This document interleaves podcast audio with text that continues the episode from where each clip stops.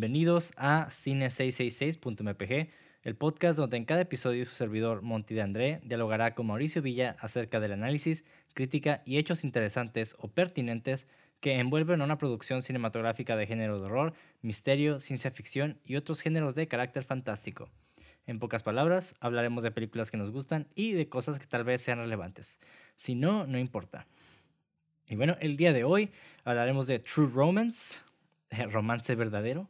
¿Qué es lo que tenemos tú y yo? ¿Eh? ¿Qué es lo que tenemos tú y yo? Oh. Chisjotos. ok, día de hoy hablaremos de True Romance, eh, película de 1993, escrita por Roger Avery y Quentin Tarantino. Y esta película la dirigió Tony Scott, quien también dirigió películas como Top Gun, The Fan y Men on Fire. Muy buenas Y películas. pues más que desconozco la verdad, pero bueno, sí ¿Qué? conozco algunas, pero como que no recuerdo mucho, así que no los voy a mencionar. Fun fact, es hermano de Ridley Scott, ¿no? Eh, no estoy seguro, fíjate. Estoy Actually, casi seguro no- que no- sí. Y de hecho creo que también hasta se suicidó aventándose de un edificio, de un... eh, ¿Cómo se dice? ¿Dónde pasan los carros? Puentes. ¿Neta, Tony Scott? Simón. Ah, sí, sí, estoy casi seguro. Deja, es más, déjate lo confirmo ahorita porque estoy segurísimo que es el hermano de Ridley Scott porque sé que él, él dirigió Top Gun, el hermano, entonces estoy como casi seguro. A ver. Tony Scott. Ajá. Bueno, se murió en el 2012. Sí, ya tiene tiempo que pasó, o sea, es Scott. Sí, Ay, saltó de un puente, güey. el Sí, entonces Vincent sí. Thomas. Sí, Tony. Entonces sí es el hermano, estoy casi seguro de que es el hermano de Ridley Scott. Bernie, güey. Yo pensé que. Creo. O sea, sabía que se había muerto, pero no sabía que se había suicidado. Sí, sí, creo que sí se suicidó. Estoy casi seguro. Y creo que no es el hermano de, de Ridley Scott, perdón. O sí, no estoy seguro. Eso, es, eso ya lo checaría después, pero sí sé que el vato pues murió hace ya tiempito y fue, creo que fue un suicidio. Chin. Bueno, empezamos bien recio, güey. Así que. Sí, perdón, es que e- era... Sí, me desvié con esto, disculpen, pero es un check que tenía que checar, pero ya después vemos. disculpen, pues desvía todo esto, pero... Sí. Yo, la verdad, Tony Scott no es un director que realmente siga mucho porque, digo, me gustan sus películas. Bueno, he visto nada más como tres de él, Ujú. o cuatro. Pero. No sé, como que nunca, nunca fue un director que me llamara tanta la atención. De hecho, esta película, True Romance, no la he visto, güey, hasta que me la recomendaste. Ajá, de hecho, este es ese tipo de director que ves películas y, ah, están curadas, pero como que no sabes quién es, ¿sabes cómo?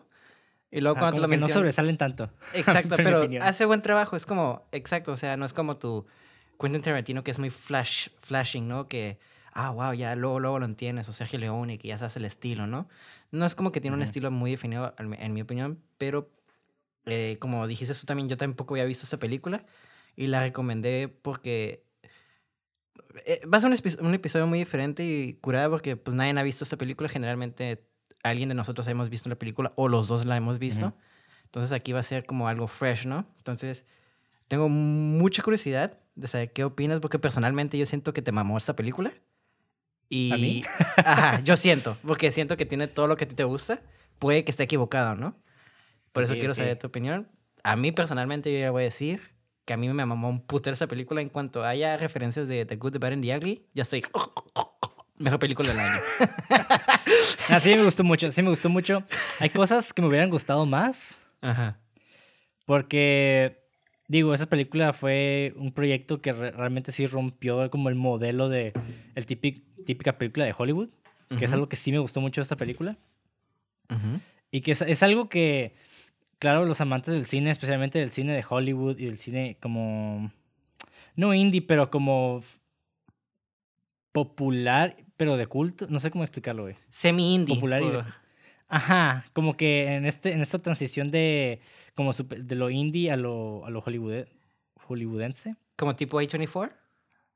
Ándale, ajá, como que, este, no sé, se me hizo muy como un noda a películas como más, obviamente el A24 violento, ¿no? Yo lo pondría, güey, porque habla mucho de películas de artes marciales, mucho de películas de, de gangsters, de explotación, y es algo Sí. que Taran- eh, Quentin Tarantino desde que empezó a hacer cine es algo que él le mama y que escribe, ¿no? Porque yo realmente, digo, en ese entonces sí existían las películas de gangsters, pero era como un... El gangster americano era un, más como un thriller y a la vez, eh, pues es el cine noir, ¿no? Antes de los ochentas, que yo creo que en los ochentas fue más, más de, a la verga, ya no, queremos hacerlo todo más explosivo con la- todas estas películas de acción que llegaron y Quentin Tarantino fue como que lo llevó un poco pasa, un, un paso más arriba con pues con esta influencia de cine de explotación y de cine clase B que Sí, sí, en sí. mi opinión creo que el vato se la rifa un chingo y por lo yo creo que por lo mismo a todos nos gusta y claro siempre está el vato mamador que dice nah Quentin Tarantino está en chafa que hay mejores películas mejores directores pues sí güey pero no se trata de quién es el mejor director no se trata de quién es el mejor escritor o sea la, neta todo el mundo le da el pito güey Se verdad trata de disfrutar, ¿no? Ajá, exactamente. Sí, sí, sí. Y definitivamente esta película es una de esas películas que disfruté un chingo igual. sí. Que hay cosas que me queda como que, ah, quiero saber más. Y me dejó como queriendo más. Mm, ok. Ok. Ajá. Fíjate que entiendo dónde vienes y creo que a mí me dejó diciendo un poquito más el final porque realmente los personajes, el, bueno, el personaje principal, Clarence, está bien fucked up, ¿sabes cómo? y, y que tenga como un final así como, me quedo como, ¡ay! Como que si fuera un héroe me quedé como, güey, e- está bien raro esto porque pues el vato está curada como hace una referencia de Elvis, ¿no? Todo como esta metáfora de Elvis que hace ahí. Y, no sé, está súper curada su personaje, pero sí me quedé al final, me quedé como, no sé si este güey se merezca esto, ¿eh? ¿Sabes cómo? Pues no se trata de merecer. Bueno, antes de hablar ya del Sí, sí. análisis narrativo y Perdóname. todo el desmadre de los personajes, pues empezamos con la sinopsis, ¿no? Ujú. En Detroit, otra vez. Qué raro. La ciudad, la ciudad del mal.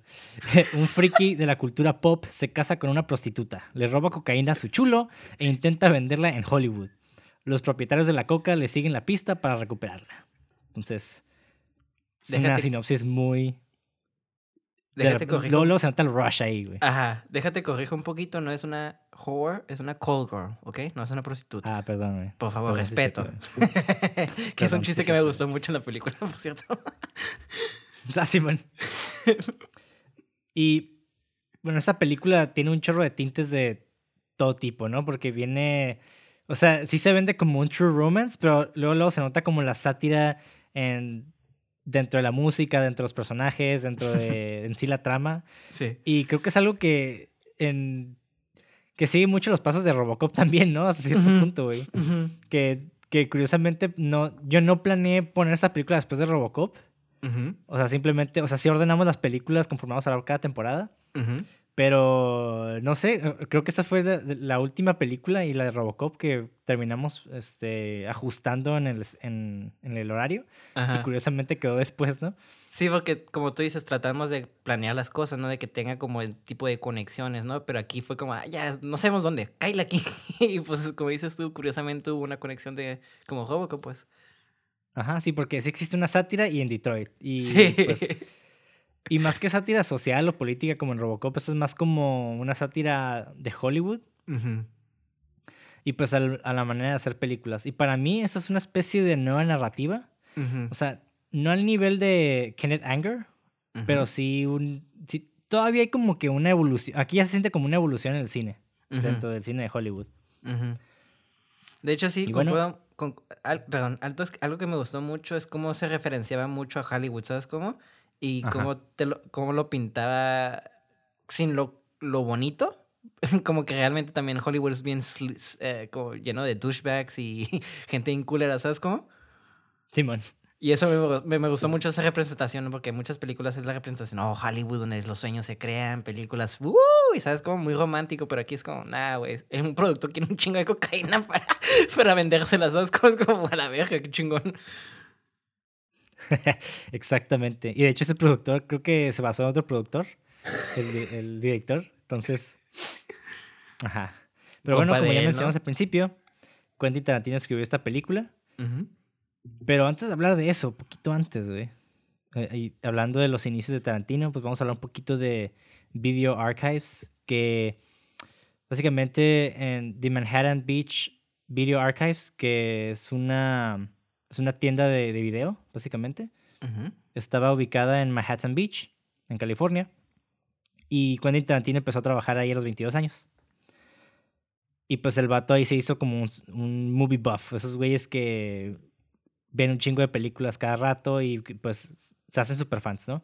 Y Ujú. pues Quentin Tarantino siempre ha sido eso, un super fan de las películas y siempre se nota que sus películas trata de escribir todas las referencias que él pueda y trata de hacer su propio universo al mismo tiempo que conecta toda esta cultura pop con otras cosas. Y entonces el güey tiene una cura muy oscura, no oscura en sentido maligna, sino oscura en sentido de que Humor tiene su negro. propia, sus propios chistes internos. Humor que- negro, pues, también. Ajá, A eso humor te- nerd. Ajá, exactamente eso es, de hecho. Eh, y, y yo diría, tú dices referencia, yo digo robar, pero eh, es casi lo mismo. No, yo, yo sí digo referencial porque a veces muchas sé. referencias son muy obvias. No, yo O sea, sé, yo una sé. cosa es hasta, hasta el mismo diálogo, ¿no? Sí, sí, sí. Y bueno, el vato mientras trabajaba en la tienda de videos, conoció a su compa, el Roger Avery, y con él escribió un guion que se llamaba Open Road, el camino abierto, básicamente. Y también se hizo amigo de Craig Hammond, con quien coescribió y filmó un cortometraje que no sé si lo completó, pero se llama My Best Friend's Birthday. Y pues ahí en esa tienda pues también trabajó Chuck Kelly, que es un cofundador de la estación de radio de internet que se llama Luxury Music. Y Daniel Snyder, que creo que es un billonario famoso de la NFL. Ahorita. A la verga. Ajá. Entonces, después de que la tienda pues quebró, Tarantino compró todo el inventario de películas. Entonces ya te imaginas, el güey, el vato realmente sí ama las películas, ¿no? No, sí, eh, de hecho algo que me gusta de Tarantino es que el vato dice que no tienes que estudiar cine. Y realmente no tienes que estudiar cine. Digo, ayuda, pero realmente lo único que tienes que hacer para saber ese cine es ver mucho cine realmente. Sí, es que, bueno, también ver mucho cine es una manera de estudiarlo. Entonces, Claro. yo creo que él se refiere como un- un- a un nivel académico, no, no es tan necesario si realmente eres eh, intuitivo en el sentido artístico, ¿no? Porque también una persona puede ver una película y no entender nada, güey. Entonces, yo creo que, eh, pues el vato, por ser un movie buff que siempre le trajo mucho, pues aprendió muchas cosas, ¿no? de, Ujú. ya por puro momentum de que veía las películas. Y pues es lo que le llevó a realmente hacer películas. Y es como tú y yo, güey. Realmente yo nunca fui a una escuela de música ni nada. Entonces yo eh, copiaba rolas. O sea, me, me aprendí las rolas y eventualmente como que te das cuenta de ciertos patrones que cada rola lleva. Que al final de cuentas tú terminas haciendo cosas nuevas, ¿no? Que terminas nada más como replicando ese tipo de, de música. Simón, lo desarmas y luego lo vuelves a, a tu estilo. Y eso y es lo que pues casi mucho artista hace, ¿sabes cómo? y, es, y está cool ver eso porque pues estás tomando influencias y tú le estás dando otra, otro tipo de tema, temática y feeling y crea otra cosa. Sí, viene como de algo que ya existió, pero pues mucho cosa, como siempre dijo, he dicho, todo es un remix realmente. Casi nada es original, entonces no, no tenemos que estar como bien engranados como en lo original, ¿sabes cómo? Sí. Y la neta no investigué cómo Tony Scott conoció a, a Quentin Tarantino, porque se me hizo un, un dato medio irrelevante. Pero igual, si quieren investigarlo, investíguelo. Ah, yo... Pero El, el guion se vendió, de hecho, y lo compró otra No, cosa. sí, y- sí. Ah, ok. Eso sí, eso sí sé. Yo- pero yo me refiero a la relación que tiene Tony Scott con Quentin Tarantino. Ah, O ok. sea, realmente yo no sé si, yo no sé si lo conoció en un jale, lo conoció en, no sé, en la tienda de vida. No sé, la verdad desconozco ese dato. Ajá. Pero lo que sí sé es de que Tony Scott realmente el vato es un lector lento, ¿no? Porque yo también leo muy lento, güey. Ajá. Y el vato le dieron los guiones para que. Le dieron los guiones y entre ellos venían Perros de Reserva, Reservoir Dogs y, y True Romance. ok. Y lo que dice Tony Scott es que leyó esos dos guiones bien en chinga. E inmediatamente le dijo a Tarantino que quería dirigir las dos películas. Ok. Pero Tarantino hace cuenta que le dijo a Scott como que no, puedes escoger una, pero yo voy a dirigir la otra. Ajá. Y es algo que Tarantino pues que hizo, ¿no? Con ese güey que nada más le dio la oportunidad de una. Ajá. Y pues, eh, como ya saben, como ya vieron en el- los resultados, Tarantino terminó vendiendo el guion de True Romance al director por 50 mil dólares. Wow. Utilizando... Y el dinero que, que, recibió lo usó para financiar su propio... Reservoir su Dogs. propia ópera prima, ajá, que fue Reservoir Dogs en el Ok. 92. Clever. Que, ajá, que curiosamente Perros de Reserva salió un año antes que True Romance. Ok. Ya acabo de checar el dato que dije y sí son hermanos. Confirmadísimo. Ah, ok. Ridley Scott y Entonces- Tony Scott. Ajá. Ya. Muy bien. Que, pues qué trágico eso de que. Y qué curada que los dos eran hermanos eh, haciendo cine. Eso está cool. Sí. Los que no saben Anyway. quién es Ridley Scott, básicamente el que hizo la franquicia Alien y, Y Blade Runner. Blade Runner, ajá, Y entre otras. entre otros.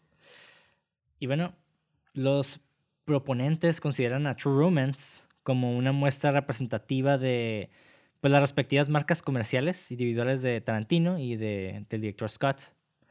Porque esos son elementos o tropos que utilizan sus películas, que siempre es al sur de California. Hay referencias a la cultura pop, hay violencia estilizada y pues marcada también por el uso de cámara lenta. Sí, de hecho, me gustó ver mucho esta película porque no me gusta mucho la dirección de Quentin Tarantino a veces, como que siento que está sobre stylish y ver algo que Ajá. está bien Quentin Tarantino, pero no tan Quentin Tarantino se me hizo algo muy curioso, ¿sabes cómo? Porque hay elementos muy chingones aquí que, güey, eso es straight up Quentin Tarantino. Y, pero la manera en que está filmada no. Entonces es como un mashup, como un Frankenstein que no debería funcionar en mi opinión, pero funciona bastante bien. Simón. Sí, sí, sí. Está cool eso.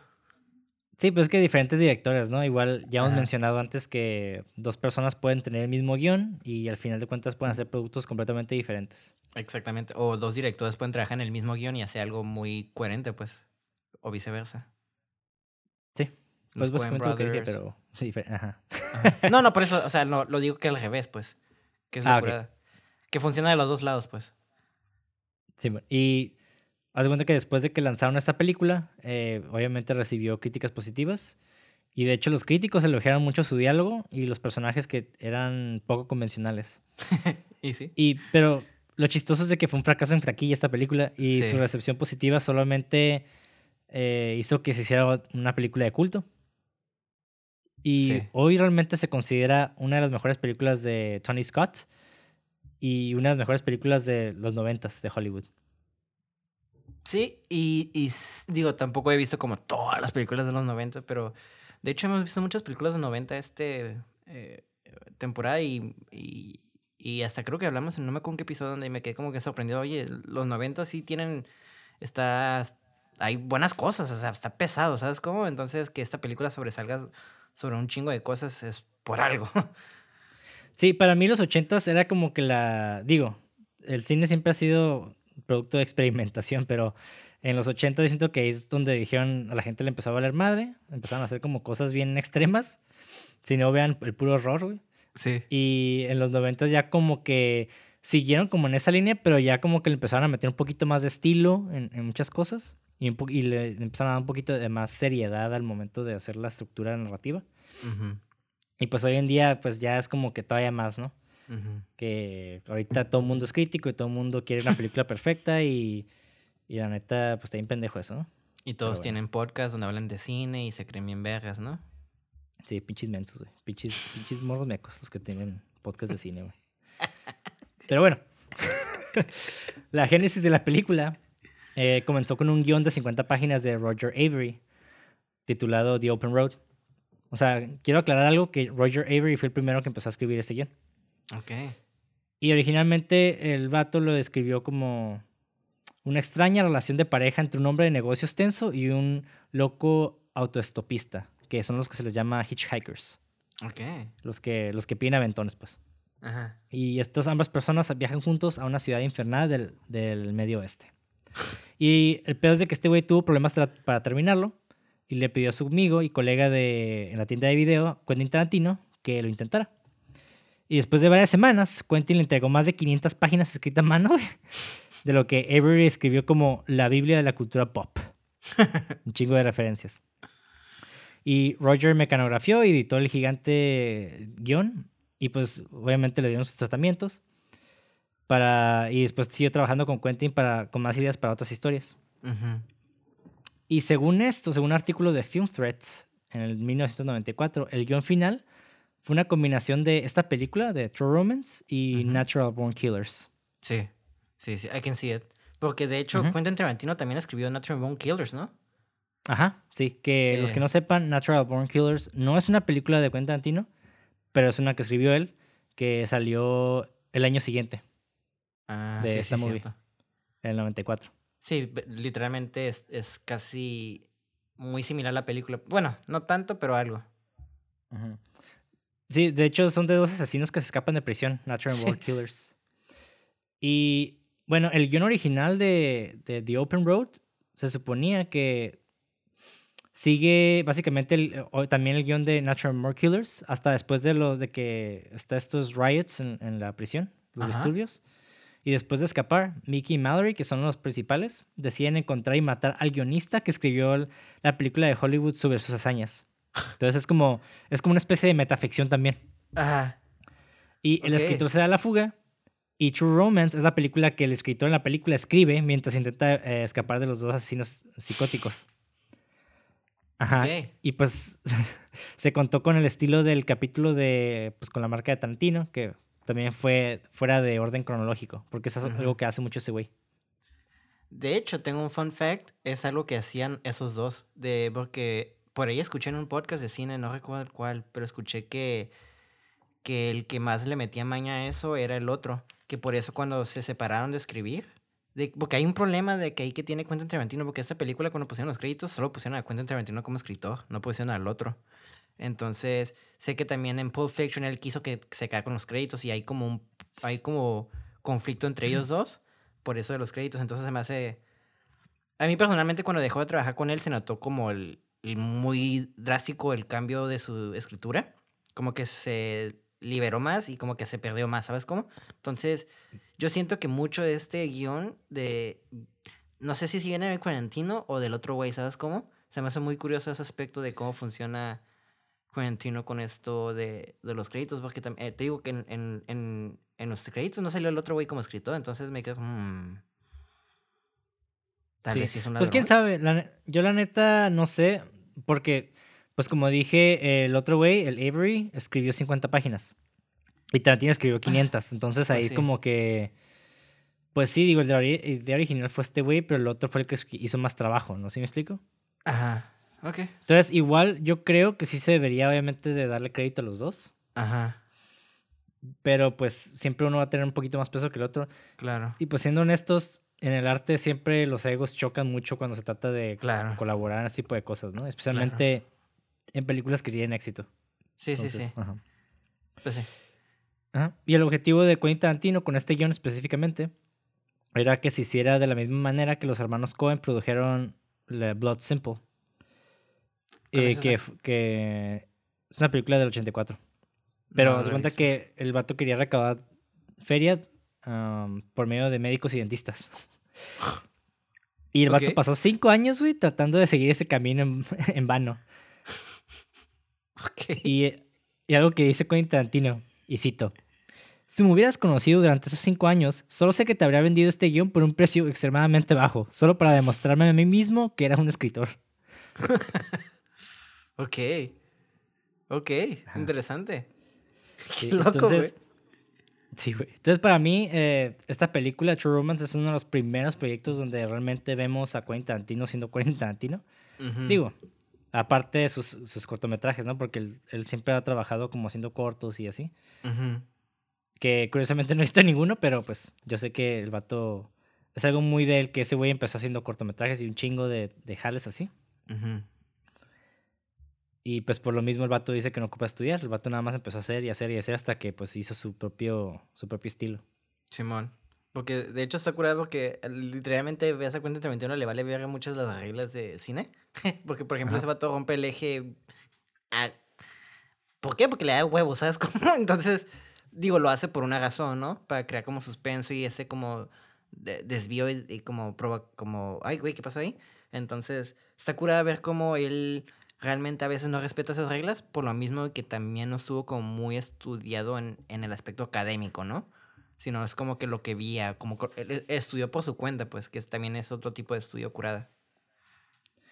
Sí, sí. Es que mira, las reglas igual, lo de eso del romper el eje, los que no sepan qué es romper el eje, usualmente eh, cuando hay un diálogo o una, una interacción entre dos personajes, que es lo usual, se tratan de seguir, haz de cuenta que se marca un eje a donde están viendo y, respecto a ese eje se posicionan las cámaras de cierta manera para que no, se, no, no confunda al espectador al momento de hacer un corte, que se sienta natural.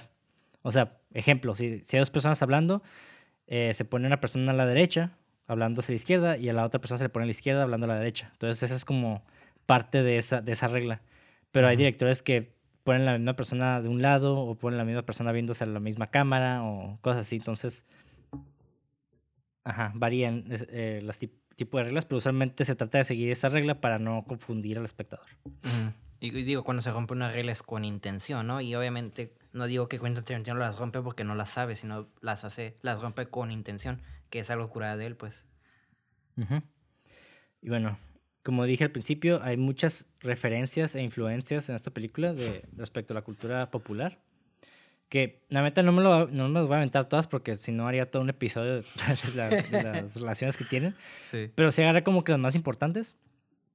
Y una de ellas es su cortometraje que se llama My Best Friend's Birthday. Porque en, esa, en ese corto la película se centra en un personaje que se llama Clarence también. Clarence Mm. Worley. Y pues el nombre de Clarence también se usa para el personaje de, de esta película. Donde está, pues es el principal. Sí, sí, sí. Y en ese cortometraje también hubo, hay un chorro de elementos, incluso diálogos, que son exactamente iguales que en la película. Ok, reciclando su propio trabajo. Está bien, porque pues un corto es muy diferente a una película. Ajá. La otra es de una, una película que se llama Play It Again, Sam. Es eh, otra vez, Sam. Que es de Woody Allen. Y Tarantino reveló en un comentario de DVD que se inspiró mucho en esa película para las apariciones de Elvis como el mentor. Porque en la película de Play It Again, Woody Allen es entrenado por el espíritu de Humphrey Bogart. Ok. Ajá. Los que no sepan quién es Humphrey, Bo- Humphrey Bogart, era como uno de los íconos, así como de esos eh, actores clase A de los años 40, 50 y 60 incluso, creo. Que ese actor también fue blacklisted, o sea, fue catalogado como un peligro para la nación porque según esto la gente sospechaba de que tenía visiones eh, comunistas. Y pues el- es básicamente el personaje principal en, perdón, el actor que sale como protagonista en películas como Casablanca o Ujú. eh, ¿cómo Sierra se llama? Madre. El, el alcohol maltés. Ah, también. Sí, sí, sí. Tiene varias. Ese es todo lo que veas en Noir eh, lo vas a ver a él. Y entre otras cosas, Sí. obviamente, ¿no? Pero muy, muy famosos dentro de su época. Casablanca y la, el- la Casa del Tesoro de Sierra Madre, o algo así creo que se llama. Para mí son sus mejores películas, en mi opinión. Sí. No, el vato tiene muy, muy buenas películas. Sí. Y sí vale la pena ver el cine de, De donde sale Happy Bogart. Sí. Buen actor. Pero en fin, eh, en la película de Woody Allen, ese güey es, es el espíritu en vez de Elvis. Entonces, de ahí sa- Ok. saco mucho eso. Otra, otra referencia es de que el título de True Romance también está muy relacionado con las revistas Pulp. Ok. Ya mucha gente, mucha gente habla de Pulp Fiction, de la película de Tarantino, pues Pulp Fiction realmente se les denominaba así las revistas, que como revistas trashy, digamos, Ajá. por el tipo de material que estaban hechas las hojas, como de papel viejo, no viejo, pero se siente la calidad del papel, no, no- no era el papel lisito de, de las revistas de ahorita. Ajá. Ajá, y bueno, eh, True Romance eh, era el título de revistas románticas para adolescentes y cómicos, y cómics para chicas jóvenes en los años 50. Ok. Ajá. Otra referencia, pues, es la chaqueta de estilo militar que usa el personaje de Clarence. Ok. Eh, sí, porque al principio de la película Ajá. vemos a nuestro personaje principal, pues, utilizando esas chamarras. Y, pues, retrata a los que usan este, este estilo de personajes en las películas románticas de los 70s. Y también Woody Allen y Richard Dreyfuss, en particular, usan chaquetas de estilo militar en películas como Annie Hall y The, Good The Goodbye Girl. Ok. Ajá.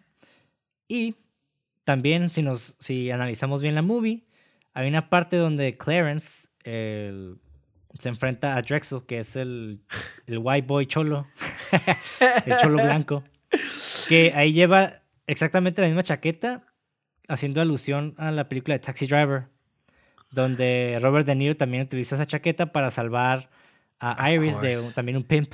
Claro, claro. Ay, no lo vi, güey, fíjate. Y sí tiene la chaqueta, sí, pero no, no, no hice la asociación en la referencia. Ok. Esta película tiene muchas referencias a, a Taxi Driver también. O sea, Taxi Driver es otra, una película que tienen que ver todos, claro. Es una, cuando Robert De Niro estaba joven. Y, por ejemplo, en Taxi Driver, eh, Robert De Niro invita a una morra que le gusta a, a un cine, a un cine porno, no sé si te acuerdas. Sí, sí, cierto, sí, cierto. Sí, Y la y después, Ajá. y después invita a Jodie Foster, la niña, a que coma, a que coma con él y en una de esas como, esos diners como restaurantillos, Ajá. la morrita le pone un chingo de azúcar a su pan tostado. Sí, Y cierto. eso es algo que el personaje en esta película hace con su café, le pone un chingo Sí. de azúcar. Hasta el productor le dice, no se ve que te gustaba tanto poquito café en tu azúcar o algo así, ¿no? Ajá. Sí, bon. ok. Ah, wow. Sí, o sea, Sí, sí, un chingo de referencias, güey. Ajá. Otra, güey. Eh, Clarence y Alabama ven en la televisión la película de John Woo, Sí. que se llama A Better Tomorrow, Ajá. Un Mejor Mañana, Ajá. antes de que Clarence vaya a buscar las cosas de Alabama a la, a la casa de Drexel. Sí. Y pues también es una especie de foreshadow as- al motivo que están buscando ellos, ¿no? Eh, Realmente ellos quieren como un mejor estilo de vida y pues Ajá. deshacerse de, la- de pues de su actual estilo de vida, de vida Sí. básicamente. Y también te da foreshadowing si sabes mucho de John Woo, de cómo va a ser el final, ¿sabes cómo? que también es referencia a otra película de the Ugly, que es, es un Ajá. trío, pero en lugar de tres personas, aquí son tres grupos que se convergen en un desmadre, ¿sabes cómo? Simón. Y fíjate, a mí la- una referencia que mucha gente, bueno, cuando estuve investigando, mucha gente como no mencionaba, pero lo puse porque para mí sí es importante, es, ya ves que Clarence y Alabama están en el cine viendo una trilogía de movies de, de artes marciales. Sí, Kung Fu o algo así, ¿no? Ajá. Esas películas se llaman The, The Street Fighter, Ok, pero sí, no, es- cierto. no, Street no Street Fighter del el videojuego, obviamente, ¿no? Ajá. Y básicamente estas películas se caracterizan por protagonizar a Shinichi Chiba, que es un actor que en, lo- que en los 60s y 70s se consideraba uno de los, de los paradigmas de las artes marciales, especialmente en Japón. Ok. Y curiosamente, constantemente se le con- comparaba mucho con Bruce Lee, Mm. pero por una gran diferencia. Esta ¿Cuál? diferencia básicamente es esta. Las películas de Bruce Lee, usualmente hay un héroe que utiliza sus puños para defender el honor o superar dificultades de las que este o sus compañeros están sometidos. Mientras que Chiba, en Street Fighter, interpreta a alguien completamente opuesto, que es una especie de antihéroe que pelea con, con la- como cazarrecompensas y realmente no busca esa misma virtud que Bruce Lee personifica. Ajá. Y de cierta manera, esta comparación para mí se transmite a través de la misma narrativa de True Romance, Sí, donde realmente el héroe no es un héroe, es un- una especie de antihéroe que exactamente. tiene un fin que tiene un fin mucho menos honorable y es algo que, que se replica mucho también de las películas gangsters de la época. Sí, sí, sí. Ok. Sí, sí, sí. Ahí sí. De hecho, lo que me gusta, ya que oh, quiero mencionar algo del personaje, que la película no hace que te caiga bien el personaje, porque pues realmente si te pones a pensar, el personaje es, es medio culerillo, ¿eh? O sea, sí, sí hizo cosas, pero también hace cosas bien culeras, entonces, y tiene problemas. Entonces, me gustó mucho cómo esa película dijo, no, no te preocupes, no te tiene que caer bien. Básicamente, solo entiéndelo y ya con eso es un buen trabajo, güey. Eso me gustó mucho ese personaje, güey. Me gustó mucho la dinámica de cómo empezó a, a, a- a explicar muchas cosas a través de Elvis. Y luego cuando, y cuando se dice, no, esos pinches fans son, me dan miedo, güey. Y luego al final te quedas como, güey, es que tú te dabas miedo a ti mismo. No sé, güey, se me hizo bien loco ese personaje, ¿sabes cómo? Y me gustó mucho eso. No sé si me estoy adelantando, pero me gustaría hablar mucho de Clarence. estoy fucked up. No sé si, de hecho vamos a, vamos a estar hablando constantemente del personaje porque realmente pues, es nuestro protagonista, ¿no? Sí, sí, sí. Y está cool porque la primera, la- el primer acto de la película Ajá. pues se nos presenta a Clarence como alguien, se me hace ese tipo de, de, de persona que sí, que es como nerdón, eh, medio introvertido, pero como que se apasiona mucho por los temas que le gustan, como pues las películas y Los pues, cómics. las artes marciales, cómics, ajá. Ajá. Y vemos, eh, y vemos estas virtudes en ese personaje al principio, ¿no? Pero no vemos nada malo, como que, que de cierta manera es como conocemos a las personas al principio, ¿no? Vemos nada más su lado bueno. Y pues está curada porque está hablando con esta, esta mujer en este bar y la mujer, de hecho, la invita, ¿no? Al cine primero, a ella. Ajá. Y ella es como de que no, ¿sabes? no me interesa nada de eso, como que en- la neta no. Y el vato bien respetuoso, como que, ah, ok, o sea, Es no que está bien chistoso, güey, porque le invita a ver tres películas de Kung Fu, güey. Le dijo, ¿me estás invitando a ver una película de Kung Fu? Y el vato le dice, tres películas de Kung Fu. Mm, A no, huevo. mi- no, no, no, no es para mí. Y te quedas como, ah, man. Como que te lo muestra Sí. como un bien, ah, porque, sí, porque te lo dices, lo muestra bien honorable, bien bonito, bien. Hasta que te, te dan el switch y te quedas, ok, oh, oh, oh. ¿Sabes cómo? Simón. Y lo entiendo, fíjate, porque yo también soy igual en ese aspecto. Eh, hace poquito pasaron una, el ciclo de Evil Dead aquí, eh, ah, cerca de la casa. Qué chingón. Y me fui a verlo acá las tres películas. Bueno, las últimas dos no alcancé la primera. Ajá. Pero sí, yo sí quería ir así desde la primerita, güey. Y está cool, ¿no? O sea, porque te sientes bien relacionada y creo que esta, este, eh, si eres un guionista o alguien que sabe de cine, pues, o le gusta el cine, un cinéfalo, pues, creo que se va a sentir muy identificada con, la, con este personaje porque, pues, somos bien nerdos, ¿no? Cuando hablamos de una película, ¡wow! Y no sé, y creo que él transmitió mucho. Siento que era como literalmente Quentin Tarantino, pero pues eh, con Clarence. No, no sé si me expliqué. Sí, sí, sí. Y está chistoso porque pues tiene relaciones con esta, con esta morra que se encuentra en el cine, que casualmente conoce ahí. Ujú. Y pues al final nos damos cuenta de que, bueno, no al final, al principio realmente, nos damos Ajá. cuenta de que la morra pues la contrató su jefe, ¿no? Sí. Que esto es, al- es algo que pasa mucho en esta película, de que mencionan personajes que realmente no aparecen. Ajá. Que eso es algo raro a cierto punto en muchas películas. Que, o sea, si vas a mencionar a alguien es porque pues es importante, ¿no? Ujú. Sin embargo, es algo que propone Tarantino en esta película es eso, de que hay muchos personajes que toman un papel muy importante, pero realmente nunca aparecen en la película. O salen como bien poquitos, ¿sabes cómo? Ajá. Que, uff, que, que es algo que me molestó un poquito nada más de la película, que ahorita lo voy a hablar, A mí también, Un fíjate. poquito más. Poquito. un poquito más adelante, pero lo entiendo. Entonces, eh, digo, no tiene por qué satisfacer esta, este, esta necesidad mía, ¿no? O sea, al final de cuentas es una obra de arte que hizo alguien, alguien y pues la, la tomamos como es. No, pero yo sí concuerdo contigo. Había cosas que sí mencionaba que te quedas, oye, mm, ah, creo que sí debiste de profundizado eso, pero también, creo que, que po- sí concuerdo contigo. Sí, sí, sí, sí. Estoy en la misma página contigo porque digo, no, no es, para mí no me molestó tanto, pero sí me quedó, oye, come on, indiga, eh, ex- un un poquito más, Ajá.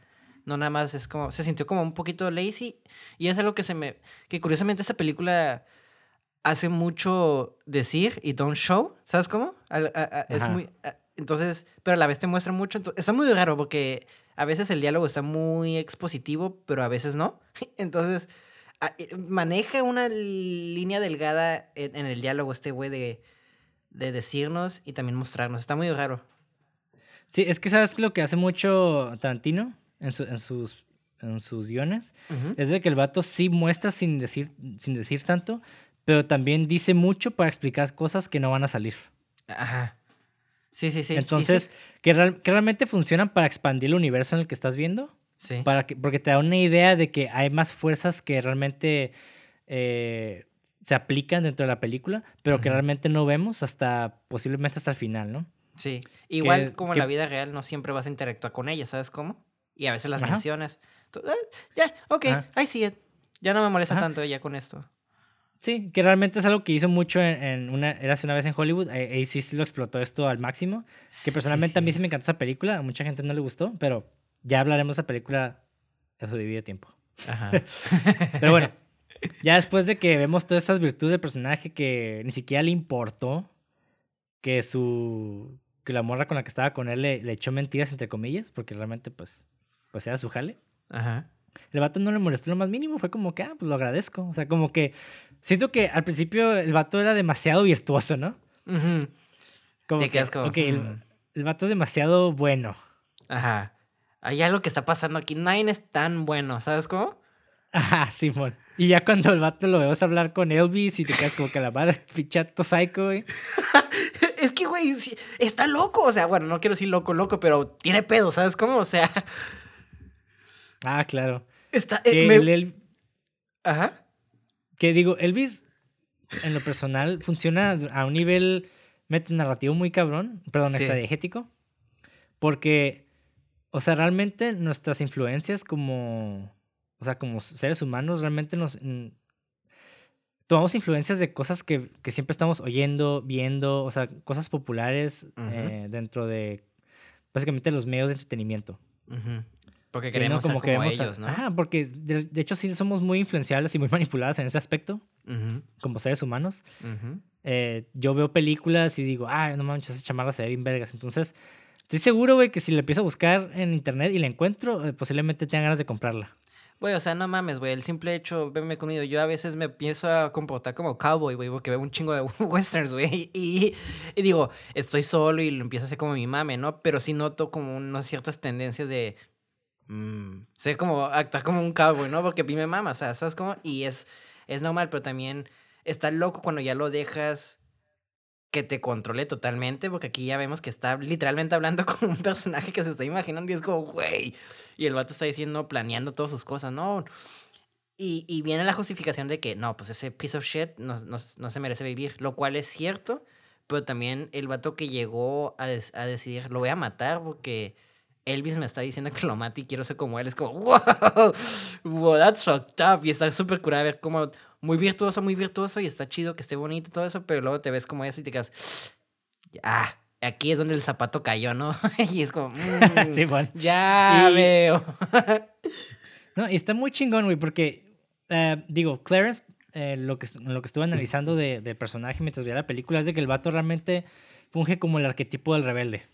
En este caso, al principio se promueve como el héroe, pero termina siendo el rebelde. ¿Y sabes Ahora. qué? Algo que también, perdón, algo que me encantó mucho el personaje es que sí está fucked up, pero siento que todo esto no lo hizo por maldad. No, es que eh, eh, es lo que voy con el arquetipo del rebelde. Ah, disculpa. Sí, bueno, el, tip- el tipo de personaje rebelde es una persona que no se conforma con el status quo.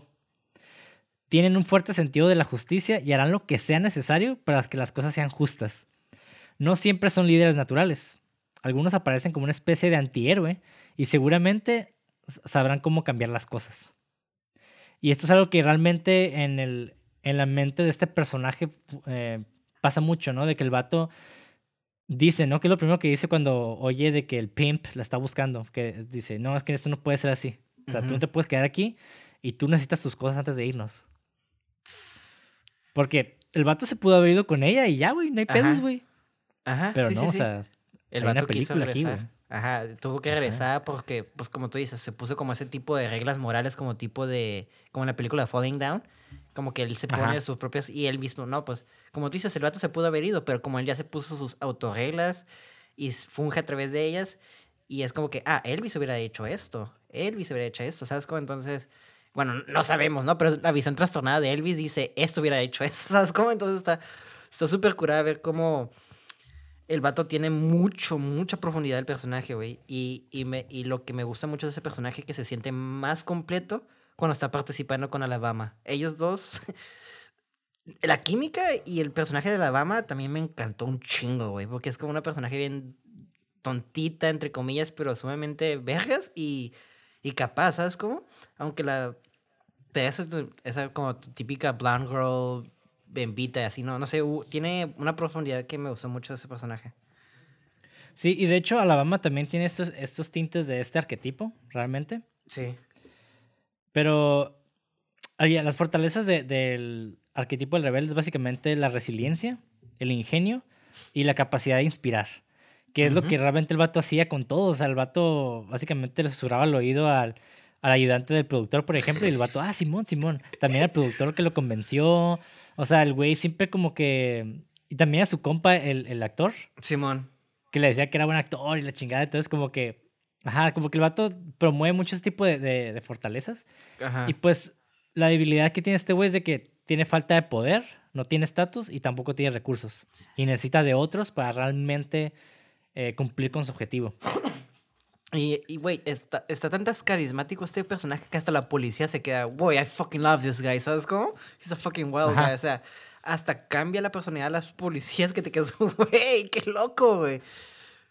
Sí, es que es- eso es lo, lo atractivo de este personaje, es que su sentido de justicia, que no, cuando hablo de justicia no me refiero a un nivel ético, más bien a la justicia de que él tiene una visión del mundo, cómo debería ser el mundo, y el vato se, se trata, trata de cumplir con esas expectativas y aplica sus propias reglas al mundo para realmente cumplir con esta justicia. Exactamente. Y está, y está chistoso porque el, originalmente el personaje este no estaba como muy claro. Ok. Eh, y el primer día de rodaje, el Christian Slater, el, el actor, y el director de Tony Scott tenían diferentes ideas de cómo interpretar a Clarence. Ok. Y de hecho, aquí es por donde digo de que, por las influencias de que el director le dio una, una copia de Taxi Driver a Clarence para que más o menos se diera una idea de, de esto. Ok. Ajá. Ok. Y, Wow. y- sí, y de hecho también en Taxi Driver Robert De Niro es el, es el arquetipo del rebelde. Que, bueno, más bien evoluciona al arquetipo del rebelde. Ok. Ok, tengo que ver Taxi Driver después de esto porque ya no recuerdo. Taxi Driver no la he visto tanto. La he visto como dos veces y es un chingo. No más. Bueno, pues es que.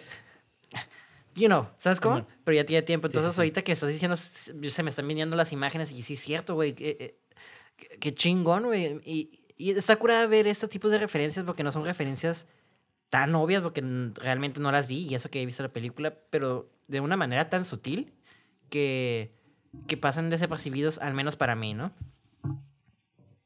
Simón. Y sí, sí, sí, la- realmente, bueno, yo sí lo noté porque sí he visto la de Taxi Driver muchas veces. Ah, ok. Y de hecho, lo primero que se me dio a la mente, eh, yo, iba, yo iba mucho a las fiestas de un compa en, en playas. Y ahí siempre estaba un dude que también se vestía con la chamarra militar. y el vato también era así igualito, como medio nerdón en el aspecto musical y de, y de, y de movies. Ajá. Y me caía bien el vato. Y con esto como que... Como que me, me recordó mucho ese vato. Como que esta película. Y también... Y es algo que a él lo- siempre lo comparaba con el, con el Robert De Niro Taxi Driver. Y cuando vi a este güey también me recordó ese vato y me recordó Taxi Driver. Entonces fue como que... Para mí sí fue obvio en ese aspecto porque pues tengo ya esta, esta experiencia, esta conexión empírica, digamos. Ujú. Pero ajá. Ok. Y te- ya pues... A ver. Te, te quiero hacer una pregunta porque yo. Porque en esa secuencia, sobre todo en cuanto. Hay a veces cuando. eh, No sé si te ha pasado que yo veo una película y esas películas para Ricardo, ¿no? Y no sé si tú ves lo mismo, ¿no? Pero cuando se lee Gory Oldman, dije, no mames, estoy segurísimo que Ricardo se le paró y se vino. Y quiero saber qué opinaste de ese, su pequeña actuación, güey, y su personaje. Porque a mí me la mamó, güey. Sí, está súper vergas, güey. No, ese güey, ese güey está bien cabrón. Que el arquetipo de ese vato también va a estar muy interesante hablarlo. Sí. Y. Pero sí, güey, está- se me hizo muy gracioso. Eh, será súper rico. Es que, ¿sabes? Gary Oldman, te acostumbras a verlo en películas como. Bueno, yo siempre. La primera película que siempre se me viene en la cabeza es la del quinto elemento, que es el villano ahí. También sale en ah, Drácula, de Ujú. Bram Stoker, como Leo. Drácula, obviamente. Sí, También sale en, sale como el Gordon en las películas de Christopher Nolan de, Ba- de Batman. Ajá. Y como que, no sé, el vato cambia un chingo, güey. Y verlo aquí como de homie me sacó de onda bien cabrón. Me quedé, wow. El, el vato le ahí un perro, güey. ¿Sabes lo que a mí me mama de Gary Oldman? Que, que es algo que ese vato sabe sobreactuar y actuar bien cabrón. Como que cruza esa línea bien cabrón. Porque siento que, que otro personaje se le hubiera hecho caricatura. Pero Gary Oldman manejó ese pequeña línea delgada entre sobreactuación y actuar bien vergas. Porque el vato es una caricatura. No sé, güey. Está bien raro cómo lo jugó, güey. Porque Está bien ver su personaje, güey. Y, y son de esas cosas que me que yo esperaba que iba a ser el villano completo, ¿no? Y cuando me lo matan me quedé, ¿qué? ¿Ah? ¿Quién va a Sí, ser el villano? Y, y, y, eso, y eso está curado porque de lo poco, de lo bueno poco, ¿no? Y eso es algo muy chingón que me imagino que estuvo en el guion y que trajo Gary Oldman. Simón. Sí, sí, sí. Y bueno, Gary Oldman en, en esta movie eh, me encantó cómo actuó, pero yo definitivamente sí quería ver un poquito más de él. Sí, sí. Pero, ajá, lo que dijiste ahorita, concuerdo contigo casi al 100%, nada más yo creo que marqué la diferencia de que el vato no sobreactúa, más bien el vato de cierta manera trabaja la intensidad, una intensidad muy alta en sus actuaciones, pero no se siente sobreactuado. No, no, no. No quiero decir que sobreactúa, sino que siento que Ajá, ¿Sabes cómo que está tan bien marcado que a veces está en el, en el riesgo de sobreactuar si hubiera sido otro actor de baja calidad? Pero Gary Oldman está tan veras que conoce bien el material que sabe cómo jugar esa línea delgada, ¿sabes cómo? Simón. No, sí, sí, estoy de acuerdo. El problema, bueno, yo no diría que los otros son de baja calidad, pero también, pues las actuaciones también varían de, de- en proyectos, ¿no? Por Ah, exacto. ejemplo, Y el. Nicolas Cage, el Nicolas Cage cuando es muy intenso se nota sobreactuado, pero las películas en las que trabaja como que sí, sí se presta. Ajá. Sí, sí, sí. Ah, La verdad, a mí me. Yo te estoy concuerdo contigo también. Me hubiera encantado ver más de ese personaje. Porque la verdad, súper carismático. Bien cagador. Bien malo, malo. I know I'm pretty, but I'm not that pretty. Es como, ¡ay, güey! Cuando- No sé, güey. Me gustó que yo sentí que era como un Hawaiian, un Jamaican guy actuando como un hombre negro. Entonces, güey, estuvo bien raro su personaje. Y fue como, realmente son de esas cosas que me hubiera gustado más, ¿no? De él, como profundidad, profundizar un poco más de ese personaje. Pero pues, Sí, mm, sí. Ah, eh, bueno, lástima. en fin. Sí, de hecho, el enfrentamiento que tiene él con, con Clarence es cuando realmente Clarence llega a este punto del, ahora sí que el arquetipo del rebelde. Porque no habíamos visto este lado de él hasta que conoció a Alabama. Que de cierta manera Alabama aquí funge, digo, ya hemos hablado en otras películas como Crossroads, de que el amor funge, más bien funciona para que el personaje principal eh, evolucione en su camino. Y en este caso, pues Alabama también pasa lo mismo, ¿no? De que ella hace que el personaje evolucione a ser el rebelde, pero al mismo tiempo Alabama también evoluciona, que es lo que, es lo que le faltó, y lo que discutimos en, en Crossroads, que la muchacha como que se siente plana sa- en, ese, en esa película, pero en esta como que ya, o sea, digo, también eh, aquí pasó al principio, ¿no? A diferencia de Crossroads. Pero aquí Alabama, pues llega a este arquetipo, ¿no? Que es el, arque- el arquetipo del amante Ujú. que es eh, The Lover, como se le llama en inglés. Sí, sí. Y, y, y está curada que los dos personajes se cambiaron mutuamente porque se conocieron, ¿no? Y eso es como el mejor. Por eso yo creo que funcionó mucho esta dinámica entre ellos. porque Ajá. ves cómo uno afectó al otro y cómo el otro afec- afecta al otro. Por ejemplo, el vato se emputa porque pues el vato decía, ay, la golpeaba o se ponía muy intenso, ¿no? Y el vato fue y por eso. Pero la morra, cuando le tocó recibir los putazos y todo eso, la morra se cayó y quiso proteger a su comp, a, sus, a su esposo, ¿sabes cómo? Entonces ves Ujú. cómo, cómo realmente sí hay un cariño y sí hay química en los, acto- eh, los actores y pues la manera en que se escribió esos personajes funcionaban muy bien entre ellos dos, como cómo brincaban de la dinámica entre ellos dos. Fue algo que está súper curado ver cómo Clarence funcionaba solo y Alabama también, pero juntos era como un personaje nuevo, ¿sabes? Como y era como muy fascinante ver esos, esos dos personajes. Sí. Y ahora quiero mencionar algo de- del- del personaje Alabama, su arquetipo. Eh, en películas noir, siempre Mm. tenemos el personaje principal que de cierta manera es seducido por la femme fatale, que es como la mujer que engaña al personaje principal para que haga cosas malas. Ujú. En este caso, eh, digo, ahí en, en- en el cine noir, el personaje principal sí, en cierta parte es el rebelde, pero también es el amante. Ahora, ¿por qué? El arquetipo del amante básicamente hace cualquier cosa por amor. Su corazón está firmemente en su manga y está completamente dedicado al objeto de su afecto, a veces a expensas de su propia seguridad. Y el amante se convierte en un gran protagonista de una historia, pero su viaje a menudo termina en tragedia, Mm. que es lo que sucede con los, los protagonistas en, en el género noir. Ahora, la fortaleza de este arquetipo es de que es su, es su devoción, su pasión y su desinterés, que es algo que vemos mucho en Alabama. Realmente ella no es interesada, es muy apasionada y pues muy devota a Clarence. Sin embargo, sus debilidades es de que está dispuesta a sacrificarse por su amante, Que es lo que hizo realmente, ¿no? Si vemos la pelea con este gángster en el cuarto de hotel, que secuencia súper pasada de lanza, güey. Güey, está vergas, chingona, ¿verdad? güey. Súper cabrona, güey. La Sí, sí, neta, sí. muy chingona. Yo creo que algo que me gusta mucho de este tipo de películas es de que sí retratan de una manera visceral y real La el violencia. cómo pueden, ajá, en cómo pueden, cómo pueden evolucionar las cosas. Porque a mí lo que me molesta a veces es de que tenemos este personaje como sexy, casi modelo, que está súper chingona para pelear, como, como Gatúbela en Batman. que Ajá. realmente ni en pedo, güey, la neta ni en pedo va, va a, a a golpear a un va a derrotar a un fisicoculturista, güey. Porque la neta, seguramente sus, sus golpes tienen un nivel de poder muy débil. A diferencia. Pero aquí sí. a la. Ajá. Y aquí Alabama realmente se nota que está batallando un chingo. O sea, también es, es- es- está muy consciente de sus debilidades, por lo que utiliza objetos Para realmente eh, combatir a este a este güey, ¿no? Sí, hasta le dice el vato, you got hard, porque la morra no se estaba rindiendo, ¿sabes cómo? Sí, quizás Sí, ella no era físicamente, obviamente, capaz de putearse a este güey, pero eso no lo quiere decir que sea débil. Eh, y tiene ingenuidad, Sí. o sea, la morra s- vio en el espejo el esto, lo empezó a cucar, lo distrajo, y órale, a la verga, se empezó a defender hasta, hasta pues, que llegó este eh, Clarence, ¿no?